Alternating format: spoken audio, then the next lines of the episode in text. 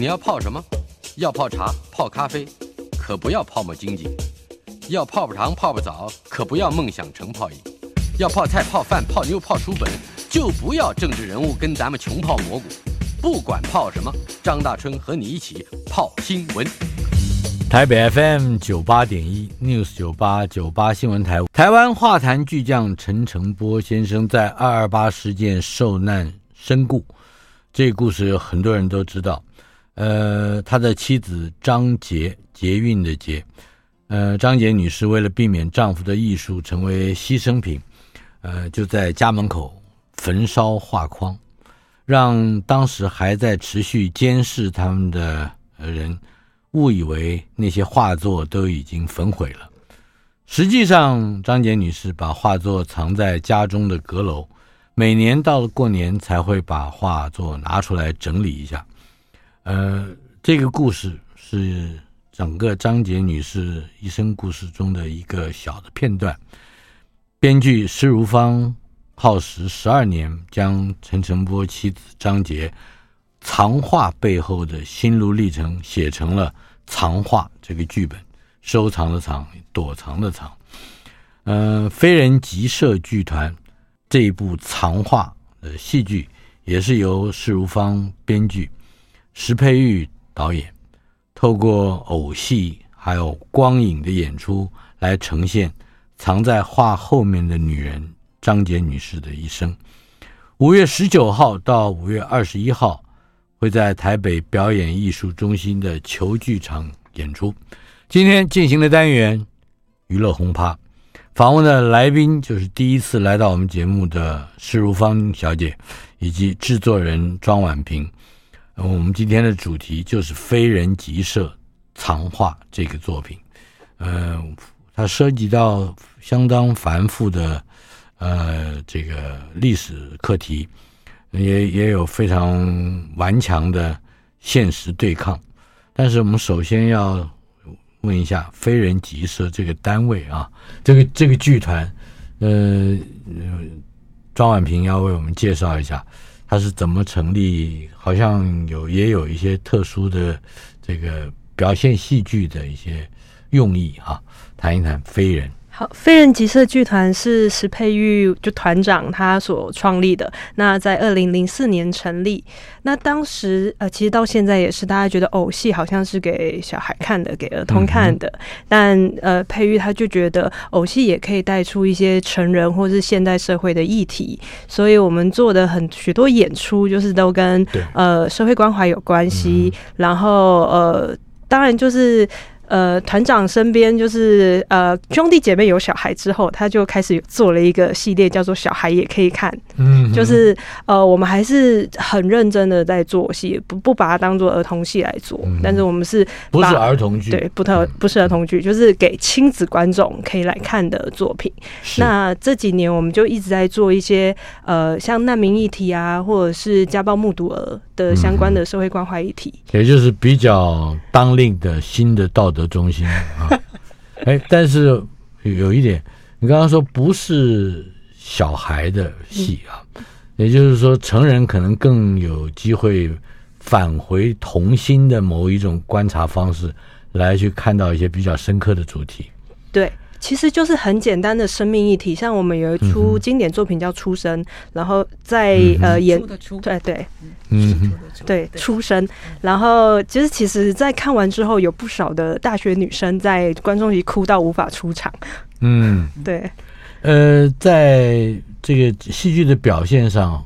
好像非人也这两个字也有独特的含义，是吗？对，非人呃，如果它是飞行的飞，对，但是还有同音字是吧？对，就是飞，就是非常的飞，嗯，也就是不是不是人嗯，嗯，这是什么意思？就是我们的主角不是小孩可以，不是人，怎么回事？就是我们的主角是偶，嗯，物件是，对。但是这出戏长话，嗯，看起来也有演员了。对啊，我们我们的作品是多元的，有人戏跟偶戏，不是单纯的只有偶戏，所以它是综合的一个结合起来的。对，对，哎，这个特色就有趣了，可以更清、更清晰的为我们勾勒一下飞人的表演风格。呃，飞人其实我们不会把超偶师隐藏起来。我们甚至会给超偶师一个身份，让他跟偶有一些互动。嗯、对，这是我们呃每个作品都会有的一个呈现手法，不会像布袋戏或是什么呃皮影戏，就是还尽量把那个丝线、嗯、对对对长长一长。对，好，不会藏丝，但是要藏画。藏画的故事，呃，非常独特。它既是一个真实的、动人的，背后有着相当恐怖的政治迫害的。啊，这样的一个故事，同时它也具备着去保存、去保有，或者是去传演一个艺术家他的这个一生的心血和努力。呃，施如芳小姐，嗯，你你是编剧，你之前曾经编过《快雪时晴》，这我有印象。是。可不可以谈一谈？我那出戏的主角是跟您公子是 名字一样，我是写了之后才发现是一样的啊。对对对，所以永难忘怀。好，不小心巧合都是我啊。呃，但是呃，快雪时晴也牵涉到了嗯山阴张侯，对，也牵涉到了王羲之。对，谈先谈一谈对这个题材有兴趣的原因是，其实我这个题材。跟我先生关系蛮大的，他一直对于就是家国认同，台湾的这个其实还蛮复杂的，嗯、到现在其实也都还蛮纠结。他他一直有很深刻的关怀啦，嗯，对，所以你讲的是柯宗明先生，对，是的，是的，他对他对《快雪时晴》这个题材也也有也也有其他的著作吗？呃，没有，但是当初其实接到国光的邀请，说要写一出京剧的时候。我想他的兴致比我更大，因为他因因为我在这个之前写的都是歌仔戏啊，对对，他他一直会觉得呃，京剧有可能做到不一样格局的东西，是嗯，因为剧种的特质不一样，所以当有这个机会的时候，嗯、当然不是一开始就就就找到王羲之啦，那个也有一个摸索的过程，啊、但是只是说，哎，我想就是心中就是有那样子的酝酿，所以当有一个这样的呃写作机会来的时候，哎，我们就走到了走到了这个，就是那个题材的。发想我们是共同的这样子，为了不要跟我们五月十九号、五月二十号和五月二十一号三天要演出的戏搞混了，我们要赶快跳进 飞人的最新作品，好，那就是藏画。是，它它因为它也有艺术物品的这个是的，是的，这个意义跟精神在里面。是什么样的内容先吸引了你去？是陈诚波本人，或者说他的遭遇，呃，或者是他的绘画？其实老师讲，一开始也是邀约嘛，就是呃，陈诚波的长孙陈立博先生，他那时候刚从他长期呃就是在外经商，他那时候才刚从菲律宾要回到台湾，嗯、然后他就刚好看到了《快雪事情》，嗯，对，然后他来找我说，他他虽然很少看戏曲，可是他从这个戏里面好像看到，他觉得他他的阿公有相同的追寻，是。对，所以他就希望我能够能够呃写一出戏。可是没有很久，他就就来说，他希望我转一个方向写阿嬷啦，因为他就说他的阿公应该以后还会有人有兴趣啊。可是阿嬷的故事要他在他这一代完成，在世的时候，对对，要完成。他他在的时候，嗯，对对对，所以是这样子。所以我一开始的确是也是一个邀请进来，但是进去以后就就聊得很深了，没有，就是因为他的东西真的好多，是好多，然后要很多不明白的东西。我我在资料上看到陈澄波先生留下来，也就是说张杰女士保存下来的资料，嗯，包括作品，包括画稿，包括书信，嗯、是吧？对，对对，有一万四千件。对，真的不晓得张杰是怎么存的，因为他家小小的，他老家才十六平呢，然后他把这些东西 就就不知道怎么藏的，嗯、对，怎么压，怎么卷啊，怎么那个，然后藏了也没有被搜搜到，或者说也没有被破坏。呃，大概如果破坏就是被白蚁吃掉了，听说吃掉了不少，嗯、所以我们现在看到这个一万什么什么的，嗯、还是后面吃剩下的。对，但是那个量也实在是足够惊人了。嗯，对。在你接触张杰女士的过程之中，嗯，呃，跟你原先接受了这个邀约，嗯，写这个剧本之间发生了什么事？我离她过世其实很很久以后才才结了这个缘。对，然后什么过程呢？就是其实我前面就写已经写写过三版完整的剧本，但是我一直觉得没有足够的动力去去推动他上舞台。嗯、然后我一直一直觉得张杰好像还没没肯让我写他，我甚至在我怀疑说他可能是想要继续，冥冥之中不让你写。对，嗯哼，不给你灵感。对，我就是这作家常常会有这种毛病，对，写太久，推推诿给别人。对对对对对，没错没错。嗯、然后那时候那个一个美术学者，他就编陈澄波全集，那时候正在编，叫廖哎肖琼瑞老师，他本身是基督徒，他还跟我说，你要不去拜拜灵怎么样？然后就去去说一声，然后不会没有不会，但是真的那个呃陈崇光先生就是张姐的长子，就真的带我。匆匆去了一下，那现在其实都已经 Q 过，已经在塔里面了，啊、就很简，就是真的去讲了一下。但是我也没有觉得从此 从此就很顺，就是好像觉得想做的该做也都做了，但是就是觉得剧本就是搁在抽屉里面，没没有想要演。嗯哼，但是搁在抽屉里，抽屉旁边有没有柯宗明先生的《千层波密码》？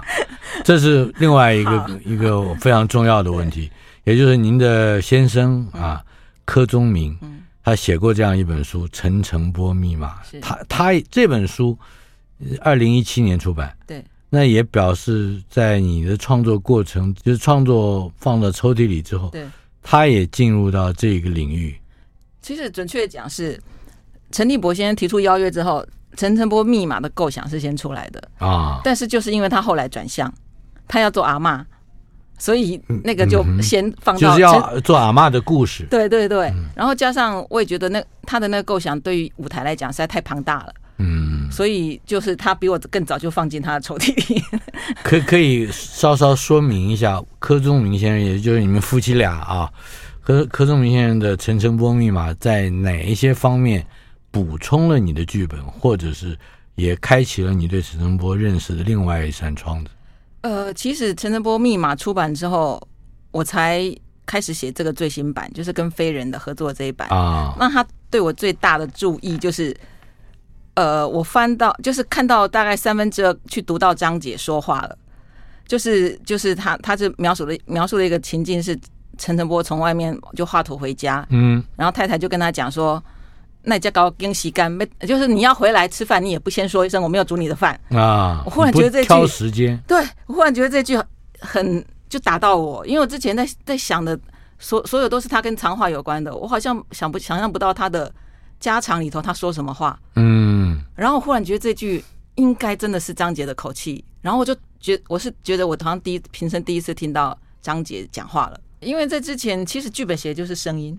嗯，我不断的要写让张杰讲话，但是我似乎没有听没有写过他这么就是跟他长话无关的一句话，可是对我来讲无比真实。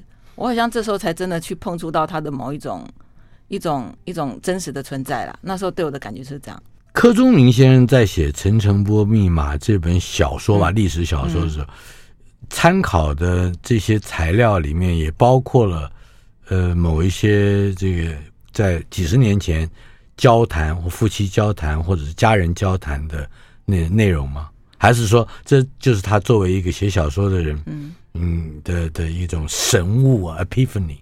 其实大部分都是他自己想，他想象的。啊因为我呃，对，因为留下来这留下来的没有张，就是像人家引述章节说什么什么，没有这种，都是他的儿子跟女儿、嗯、就讲说我妈妈怎样，或者我妈妈讲过说天有在看。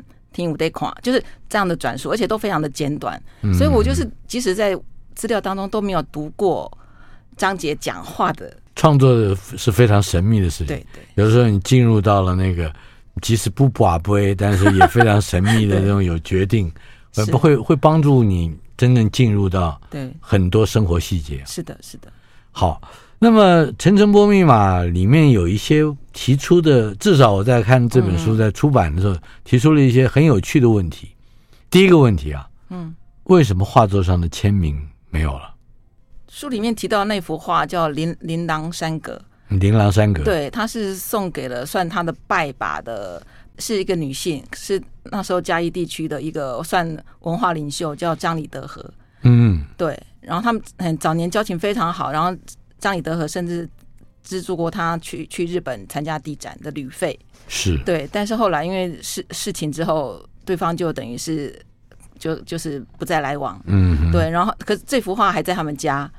呃，后来再见到这幅画的时候，就是没有画家的名字，有日期，嗯、没有名字。啊哈，对。那所以可信是那那个在那那种时代氛围之下会害怕，所以把画家画家的签名给抹掉了，哎，或者想想办法弄掉了，哦、对对，因为还挂在他家了。是，那还有一个问题是，为什么画家的作品里边总是留有大片的空地？这个很有趣。对，这个。虽然台湾在过去多少年以来，这个印象派的这个呃绘画呀，可以说是主流了啊。对。那但是印印象派，尤其是到不管是呃这个因为写生的缘故，或者因为火车发明的缘故，呃，在法国巴比上以后，那真的有大片的空地在很多绘画里面。但是我觉得陈澄波的作品不是那么单纯的留有大片的空地。嗯，呃，这个其实我在读读陈澄波密码这点，其实我也很惊艳。嗯，因为我想这点应该是柯宗敏他自己的他自己的人生发想。嗯，对，因为他会把跟跟台湾传统那个点啊，给它连在一起。庭院的，呃，不是庙庙点啊，门靠点啊，就是比较是公共、哦、公共区域。那他觉得这个可能跟欧洲那种呃广场意识是有关的，因为广场就是公众公。在法国就是 plaza，对对对，广场很大的一个长方形的空地。是的，是的，他是因为看了他呃一定量的图，他觉得真的有这个特征，所以他就提出了他提提出了这个这个设问这样子。是，对，那他的。比较明确的答案会是什么呢？是是是台湾人对于点啊，呃、他应该是会觉得呃，陈澄波那一代的人，他们有呃有接接触到左翼思想，嗯，他们对于弱势，对于就是这种，因为因为那种公园也好，或者点啊，就是不管你是有钱没钱，你都可以走过去，你都可以在上面活动的，嗯、所以他，不是私人的花园，对对对对，所以他用这个来解释陈澄波，事实上是。呃，他最包括他最后的死因，都是因为他对于公共事务，他是有一个他自己觉得他可以，他要参与的。所以留下了大片的空地，也就回答了空地上为什么总有渺小而生动鲜活的人物在活动。是的，是的，对，嗯，而且他他这点他应该也是会觉得跟跟中国化的影响有有关，就是就是要有人那个景才会活活动起来。嗯嗯，对。关于画，我们还会有一个问题，待会儿再问你。我现在想要问一下我们的制作人，呃，庄婉萍啊、呃，他是我们的制作人哈。呃，在这一部戏里边，应该要处理相当多的图图画啊。这些图画，呃，可以大概的拿个几幅来做一点介绍嘛？就是为什么会选某一些图画，它又和陈诚波先生有一些什么样比较密切的关系？其实我们选择图画就是还是回到编剧，因为剧本上面有写到，就是几幅。那因为这次的长画，它是以阿里山作为一个主要的一个场景，所以就是把几幅比较重要，它有画到跟阿里山相关的图画都有都有描写出来，比方说那个。呃，住山遥望玉山，嗯，对，然后呃，甚至是阿里山阿里山之春，对，是。很重要的几幅画。那它也都跟野外的风景啊，这个风光或者山水什么是有关系的啊。嗯，可是有一张画很特别，啊，我的家庭。是。从这张画，我们大致上可以读到什么样的故事呢？这幅画其实我到现在还没有完全参透，哎，就是他这这幅画是他在呃上海的时候，就短暂呃张杰带着孩子去跟他团圆，大概一年多的时间，嗯，他在那个呃那段期间画的，然后画里面就是他的前三个孩子啊，事实上这时候张捷已经怀孕了，嗯，然后他画的这个这个呃景象当中，前面就是有一个很大的桌子。这个也就是我们大圆桌，对我们刚刚讲讲的，就是柯宗铭也把这个解释成这个也是一个顶的概念，嗯，这个就是一个多多重视角。等一下，多重视角稍后稍后再说。好，好，前面有一张桌子，对，但是我们可以很清楚的看到，它是另外一种透视的角度。对，这个桌子，你刚才说它就是像我们台湾人的居住环境里面，街坊邻居。生活环境里的房子前面的那个点，对对，就是它不合理的大，而且它对，然后上面放了很多的东西，是看起来有信件，对，有砚台和墨，是这应该就是画画或写信的呃工具了。呃、还还有，还有一本书，还有一本书。因为这幅画到后来，张杰为陈振波办第一次一作展的时候，还不被允许展出。好，不被允许展出，为什么？就跟那本书有关。因为他的那本书，嗯、就是其实画家是在每一个人的前面放了跟那个人相关的物件。嗯，那这本书就是放在他自己的面前。这本书叫做《普罗艺术论》啊哈，对。可是我们怎么看得到“普罗艺术论”这五个字吗？有写出来吗？有有有，因为陈澄波画的东西真的还蛮写实的。仔细看那个书名，那个样样，那个封面是一模一样。嗯哼，对。另外。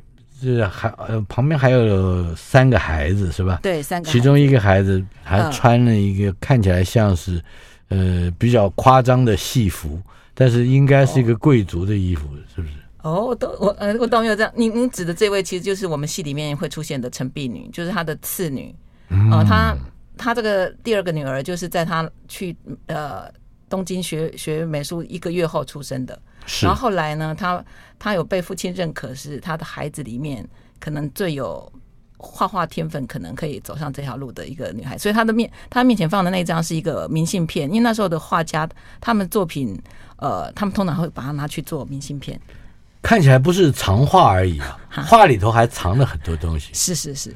稍后片刻，马上回来。台北 FM 九八点一 News 九八九八新闻台，今天娱乐轰趴这个单元访问的是编剧施如芳和非人集社的制作人庄婉萍。我们今天探讨的主题是非人集社所推出的一部戏剧《藏画》，他是二二八事件受难者陈澄波大画家他的故事。演出的资讯先报告一下。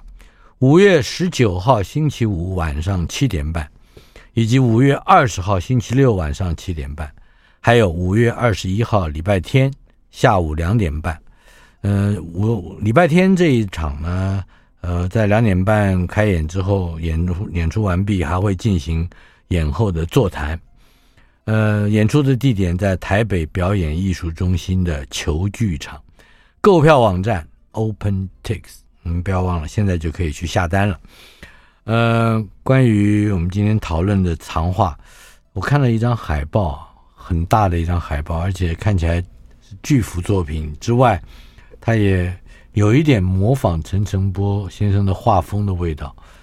他不是陈澄波先生自己的作品，当然不是。嗯、对，这是我们找的主视觉插画家，他叫严宁怡。嗯，那当初我们在思，就是在思考说这这出戏的主要的视觉印象要怎么处理。然后有人说，那可以用陈澄波的画作，或者是有些人给了一些意见。后来，呃，是呃佩玉导演他在那个报纸上面看到一幅插画。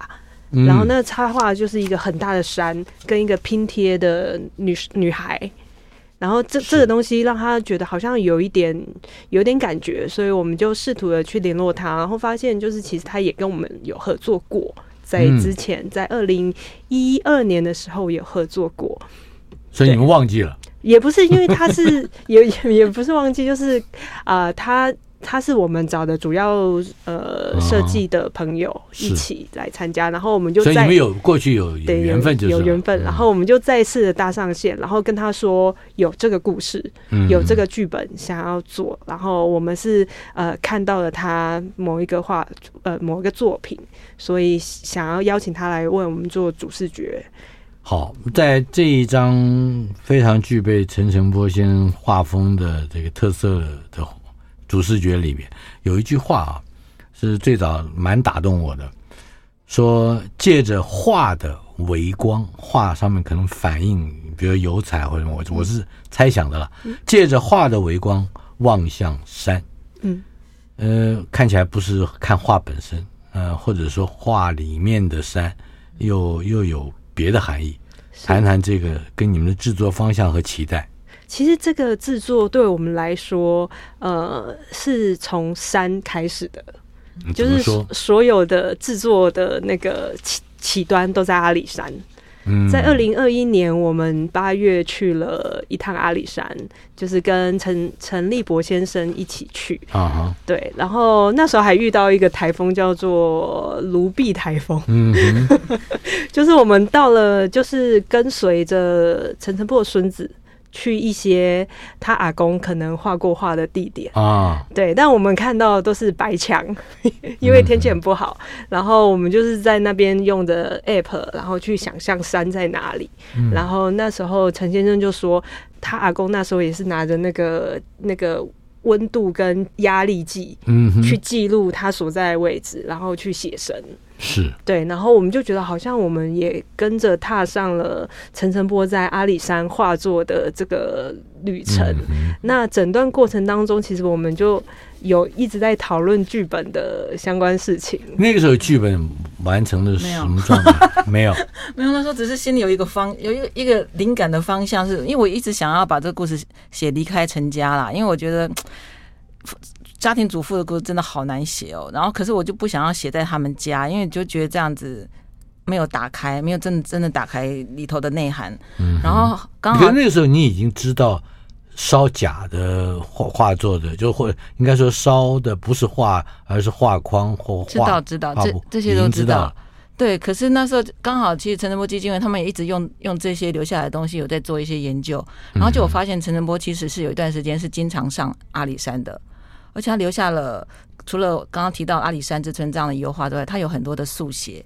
然后他的孙子是很相信他阿公应该除了作画以外，又想做别的事。就是总之在他某一种暗示下，我也是一直在想说，如果可以可以就是离开他家，然后嗯、呃、坐到山，我就觉得格局就不一样。然后当然后来会更确定，是因为发现。疑似是拍下那张遗照的那位摄影师，他本身就是一个山岳摄影家哦。对他，他号称一生爬过三千多次的玉山，是是这样一个传奇的人物。那所以这样我就觉得，哦，那更有可能就是把山作为一种呃，可能是真，当时还不确定到底是真实去了阿里山，还是那是一个一个抽象可是有有象征意义的概念。嗯，所以就是这样决定往山里面走走看，这样子。呃，刚才我们留下了一个问题，并没有探讨。但是我觉得，呃，陈诚波密码这本书的作者，也就是你的先生柯宗明先生，会在书里面提出这个问题，会是是很有趣的。嗯，他说，为什么画家笔下常出现不合理的光影以及双重的视角？我看还不只是双重，是多重的视角。嗯嗯，也就是说，他的透视线不是。依照一般写实或者是古典主义原则是单一的，它是它是你看起来好像你既可以这个画家在画写生的时候，既是站着画，也是蹲着画，也是平视角，也是俯视角。可是让让人家非常好奇的，因为必须刚刚讲最他画一个全家福，他也画了这样子的这样子的多重视角，然后甚至画了这样的光影，就这样画里面。呃，张杰跟就母母子他们的身上的光影同，因为这同样是在客厅画的画，嗯，是应该是同同一个方向灯的方向，可只有陈澄波的阴影是落在不里不一样边，嗯，陈澄波在比较暗的一边，而且他身上光那个阴影就是落在不一样的边，就是啊。嗯他的阴影是落在他家人的身上，对对对对，他家人的是是的阴影是落在他的身上，这样说吧，是吧？哦，好，今天听到一节，啊，是是，我对，就是不一样编，就是因为是他们那代人非常科学，刚刚讲说他上山也，是他一定会讲究的，对，然后他所以他这样画。一定是他有什么想法想表达，我我也不知道他自己讲不讲得清楚。可是就是他就是画出来，他要是讲得清楚，他就不会画了，是不是？好，对对对。那么如果他的阴影是在他的家庭的这一边，或者他的家庭的这些成员的阴影都落在他这一边，嗯，这里面会有一个比较严重的冲突。嗯，应该是他和他的家人在当时有一些彼此的期待不能满足，结果你们没有这样处理，没有。没有，我们比较看的是光，而不是影，就是光的面相，有没有？就是陈澄波的光打向家人，家人光打向陈澄波，所以一家人都亮了？对对对，好，说的好。谈一谈这个戏，几有几位演员，也有偶，对不对？对，我们有十一位演员。嗯哼，嗯，然后呃，偶戏的部分是会由多人操作一支。我们其实主要的偶有分成衣帽偶，就是我们按照这个我的家庭这三个小孩，哎，我们复刻他的帽子跟衣服。没有人哦，就是用帽子跟帽衣服去代表这个这个角色，是。是是，嗯所以就是用用那个衣帽来代表三个小孩，然后也有代表陈澄波，是嗯，然后也有呃所谓的直头偶，但那个直头偶是那个什么叫直头偶？呃，就是那个偶的头后面有一根杆子。啊你可以去操作它，就像日本的那个、嗯、呃文达库，就是那个人形净琉璃的那个形式。那只是我们把操纵杆变得非常的长。嗯哼，对，那个例举对于那个超偶来说就是变得那个很累，因为可以变成六个人操作一只这么就是呃一尺多高手手臂大小的偶这样子。嗯、对，呃，好，这个偶在里面，或者说在戏剧情节里面。发挥了什么样的作用？可以举例子来介绍吗？我我呃，好比说，我们有一只偶是呃叫做小芳，嗯，对它它后面有很长的操纵感，很多人操纵了它。嗯、有一段是呃编剧在形容他要走去拍照的路上。嗯，先告诉我小芳是谁？小芳是摄影师，就是这位 嗯、呃，就是三月摄影师。哦，对对对。然后啊、呃，因为他是小小偶吧，所以我们就叫他小方。Uh huh. 对，他要走走去拍照的路上，其实那个过程是感觉很多人在看的，然后那个举步维艰的感觉。嗯，对，这是呃导演试图从这一段上面去去呈现的一个偶戏的手法。你刚才说这里面表有三个小孩是没有躯体的。嗯用衣服、帽子来代表这三个孩子，嗯、这应该是一个很新颖跟别致的设计。嗯、可是，在演员里面，我也看到有位演员饰演的正是呃陈诚波先生的第二个女儿，嗯，陈碧女。刚才你提到的，是她的小名是叫大田嘛？对，可以谈一谈。那她她为什么那么特别呢？因为我们这个戏其实主要就真的就四个角色，是，嗯，就是就是呃，陈晨波、张杰，然后他的妻子，对，女儿陈碧女跟那个呃摄影师。摄影师方庆棉，方庆棉，小芳，对，那不小芳是？其实它里头，我这个方庆棉在我们剧里面其实有老方跟小方，对，同样的陈碧女也有陈碧女和小的那个偶的陈碧女是吧？对。对，不过大部分其实大田用人的状态去表达的还还是比较多的。其实大这个陈碧女这个样样子，它有另外一个意义是，就是那个时代的高女的学生，因为那个时代的高女毕业或是高中毕毕业，他们会去登玉山或阿里山。所以是这些把它串联起来，就等于是说，这剧里面的这四个人，事实上除了张杰基可能一辈子没有去过阿里山之外，其他人其实都去过。是，然后对他们来讲有不同的意义。但是就是这个呃，终于登上，呃，他因为他那时候毕业的时候，家女毕业的时候刚好遇到战争，所以他其实没有爬到玉山，他爬到阿里山，就是他的人生正要开始。结果后后面发生一切，对。哦，我懂了，就在陈碧女的成年礼上，对对对，她没有没有像传统一样爬到顶峰，对对，台湾的最高山，而是爬了比较平缓一点。他他去了阿里山，他母亲也觉得那个还可以，这是这样是我我这样写，但是他没想到后面来来的更大的灾难是让他连他这就是一生的那个想梦想都全部就就，而且他因为这个女儿是他父亲行刑的现场，亲眼看到他父亲怎么被对待的。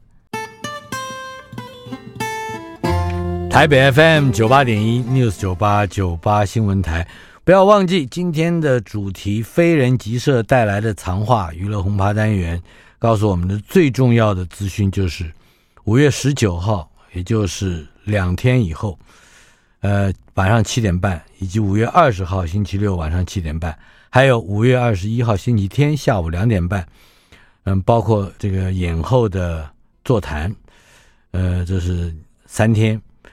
嗯，我们有非常好的戏剧饗宴，演出地点在台北表演艺术中心球剧场，购票网站 OpenTix。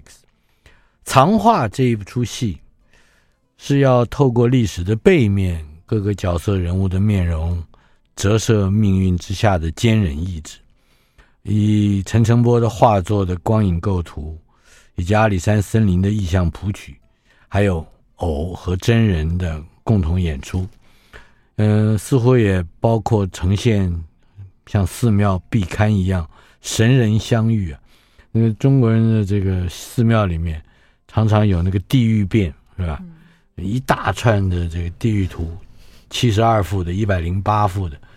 那其实在古代是为了吸引人进庙宇，嗯，去拜庙，是吧？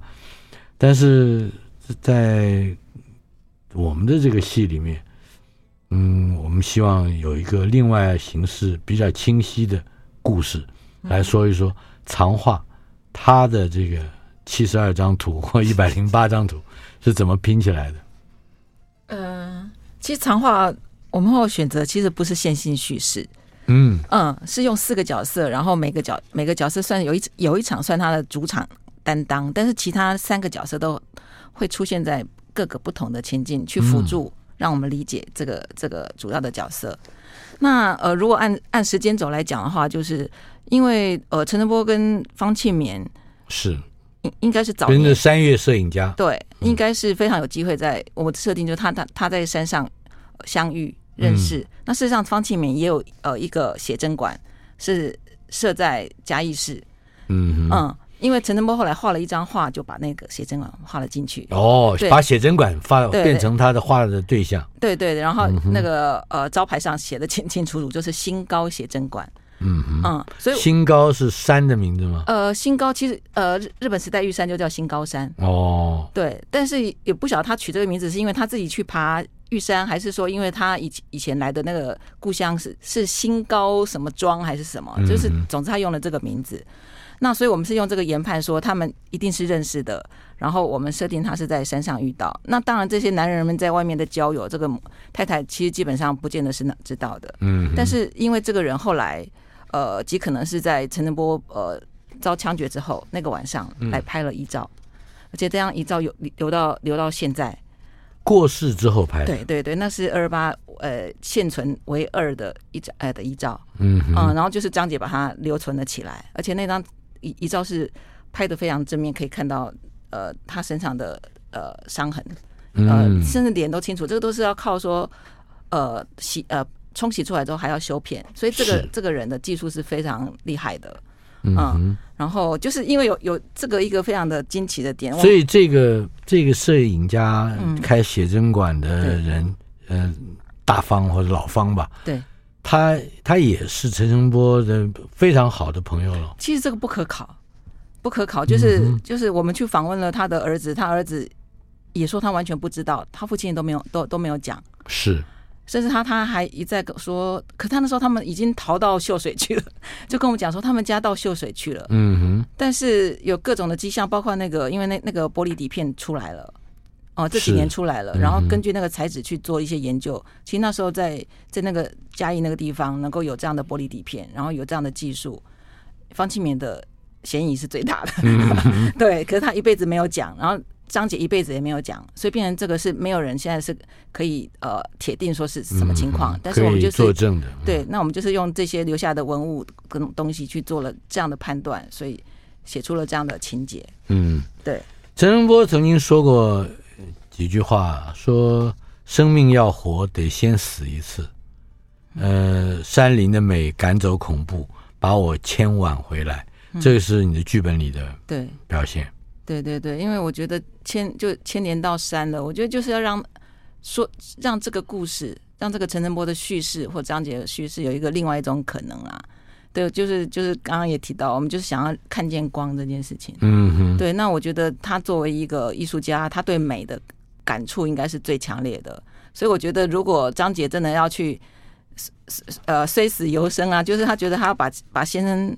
呃，完成他的愿望也好，或是把他留在身边也好，我觉得就是美这件事情。另外一方面，他的二女儿，也就是刚才你讲在饭桌前面，对，穿的那个比较像个小贵族一样的很华丽的小公主，是吧？嗯嗯。呃，谈谈这位陈婢女后来的人生。呃，因为他在他在呃战后，他其实呃认识了一位就是呃中国来的军官，其实陈诚波也是很赞成的，所以他在四六呃男女朋友，对四六年他们其实就已经呃有婚约。啊，对，然后后来陈诚波在他呃要就是要要行刑那一天留下的遗书，他特别写了一条婢女婚姻听其自由。嗯，就是说不要因为他呃是受到国民党的迫害而影响到原本已经是比较甜甜蜜的小两口。对，他等于就是把决定权交给了女儿啦。其实女儿也很苦，如果父亲帮他做决定，或许他还他他会有压力。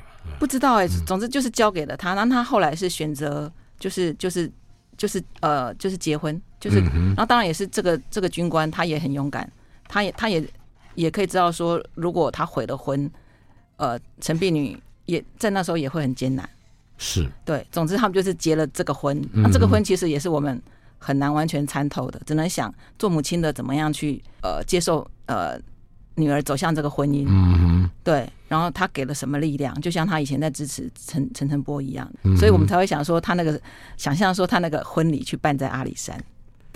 呃，是结果，你们设计成婚礼办在阿里山？对对。对，因为那是一个想象的婚礼，因为当然当然现实不是不是，他留下那那张那张结婚照看起来是很凄凉的啦，因为比比起他的长长姐结婚的时候，那个真的是呃很很风光，因为他父亲在在地方上是名人嘛，嗯，对，呃，就制作人来看，整部戏的。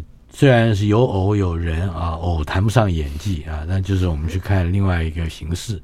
但是演员怎么样表，就是演员的表现，可以为我们介绍一下。呃，其实演员一开始在拿到这个剧本的时候，他们就是都愁眉苦脸的，因为觉得好难好难。对，因为其实卢芳老师他也跟陈晨波一样，是用多视角去写这个剧本。嗯，对，有时候会突然跳出来，然后再跳进去，或者是段落跟段落之间，然后演员他们就必须要去参透这中间的密码，为什么编剧要这样的安排？但呃，就是我们从呃今年二月就开始排练了，将近有快有八十次。八十每次四个小时的时间，然后大家就一起在那边呃，对这个剧本去各自发挥。我觉得是这些演员都非常的厉害，主要的四个演员，他们呃会私底下问卢芳老师一些问题。对，我们这次会在节目单上面也把一些演员跟卢芳老师之间的书信会公布出来。对对，主要是那个饰演那个呃高山摄影师方庆勉的一位演员林文颖，他有做了一些提问，对，然后卢芳老师也有回应，这些就是大家到现场可以看到我们节目单。编剧卢芳老师可以介绍一下他们在演出之中碰到的各种。比较典型的，或者是比较记忆深刻的问题，究竟是什么吗？嗯、呃，我可以先讲一下那个大田。大田首先呢，其实就是我在其实算是一个很高潮戏的地方，就是他眼见他父亲遭到枪决，那个大田就是陈璧女，对对对对。然后在他们共同就是会齐以后来读第一次剧的时候，他发现我把那段很激烈的那个拿掉了。他后来就来，呃，不要要要去之前，他就来跟我说，问我为什么拿掉。那我就知道他很他很想有那一段，嗯，就是一个非常聪明的演员，他知道那一段是什么力量。那一段是什么内容？呃，那一段赌父亲被行刑执行，就是被枪决的过程。对，然后他描述，然后他描述他那时候心心里产生的想法是什么，他看到什么景象。我我是、啊、对，因为我对我来对我来讲那一幕就是。他觉得他父亲就是用他的身体画画画到最后一幕，嗯，嗯，那是一个景象啊。总之他就来要了回去。但是你为什么删掉了呢？我也是觉得，因为我我觉得哈，我可能在那个时候会因为用了偶，就是我想要让这个戏有一个冷静的距离吧。啊，有一个疏离感。对对对，嗯、那可那那个那那一幕一进来，他就非常的强烈，所以我觉得我那时候应该是有胆怯了一下。但是大田一提醒我，呃，我拿回来让他试读之后，的确那就很不一样。就是一个很不一样，所以你后来接纳了演员。对对对对，是的，是的。那文颖她演那个方庆棉，他就比较是来问，因为我想我们一般人是很难体体验什么叫高山摄影师，嗯哼，而且隔了时代，隔了行业，所以我就是把我所有能够知道的，我呃这个过程当中探索方庆棉的可能性的，就就是分享给他，是，很让他觉得说他好像这时候看到他的脚了，这时候看到他的头了，这样，对对对对。呃，反而是编剧在数十年后给予一个，就原本生命和呃这摄影师不相干的人，这个演员，对，你提供了他关于陈澄波以及他的朋友之间的比较细节性的想象，是的，对，是。再再一次提醒我们的听友，五月十九、二十、二十一号三天，呃，在台北表演艺术中心球剧场会演出非人集社所策划的藏画。画里面，嗯嗯，藏着什么和为什么要把画藏起来？我相信是非常重要的理解，或者是用你的话参透这个故事的主轴。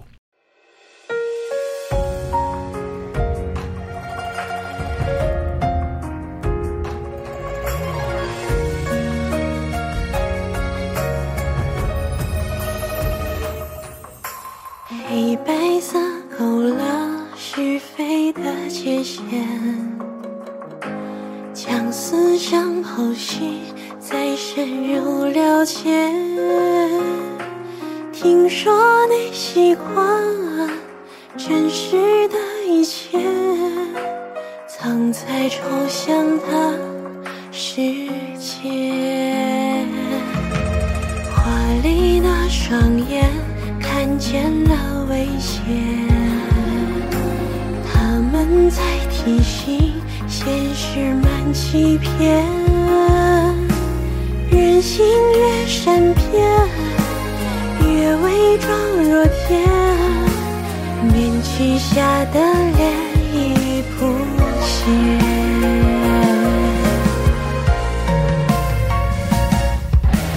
仔细端详那些画面的心脏。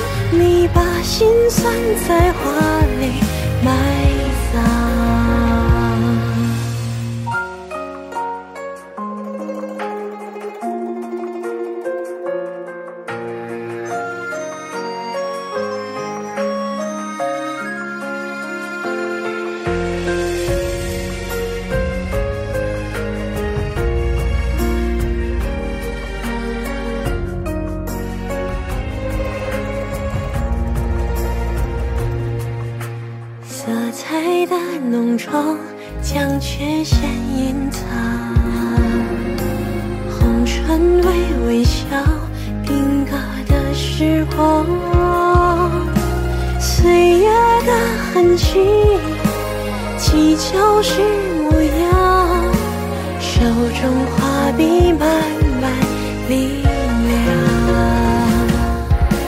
仔细端详那些画面的心脏。